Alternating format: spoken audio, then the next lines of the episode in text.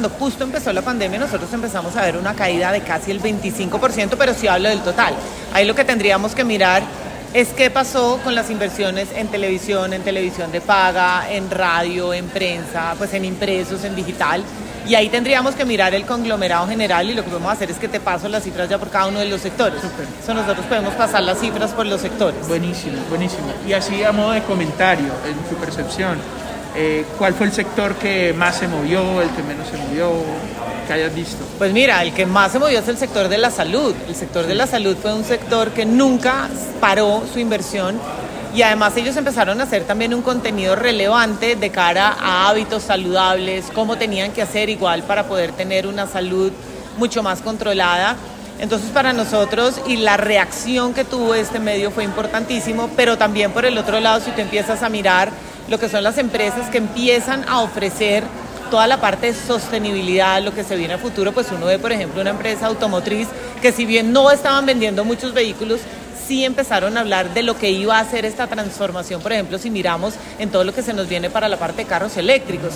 Y allí empezaron ellos ya a anticiparse de lo que son las nuevas energías, las energías renovables, empezaron a entregar un contenido distinto y esos sectores sí se reactivaron de una manera muy importante. Súper. Y y ahora en ese arranque de año, ¿qué es lo que están viendo y qué proyectan este año? Pues mira, este arranque de año ha sido un arranque de año maravilloso. Yo pienso que el sentido que las cosas van a estar mejor, que realmente tuvimos todos los sectores un aprendizaje importantísimo, que empezamos a mirar cómo nos estamos cuidando como seres humanos, que estamos mirando cómo desde ese accionar tácito de lo que es el ser y cómo nos cuidamos, pues estamos viendo las cosas distintas y ya no hay tanto negativismo. Yo pienso que si ya no hay tanto negativismo, lo que están haciendo las compañías, lo que estamos viendo nosotros y nosotros como organización, es que a partir de allí empezamos a ver unas inversiones crecientes donde estamos viendo una generación de contenido muy importante. ¿Por qué?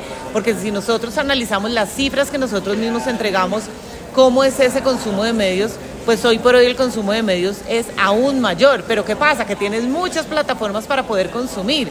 Y en la medida en que tú consumas medios, y es esa marca la que a ti te habla, tú estás ya ligado al contenido que te entrega la marca.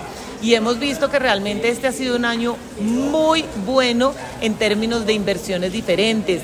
Están siendo mucho más eh, creativos en la manera de invertir y no únicamente en una campaña tradicional, sino cómo nosotros vemos que se están invirtiendo.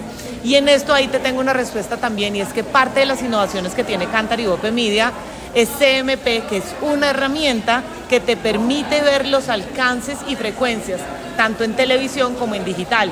Y ahí estamos viendo ya ese análisis, hacemos ya el análisis de la campaña y vemos un crecimiento muy importante. Entonces, fíjate, ya no es solo lo que nosotros hacíamos en televisión en el ATL, sino también ya lo estamos conjugando con lo que es un digital. Y ahí claramente tú ves...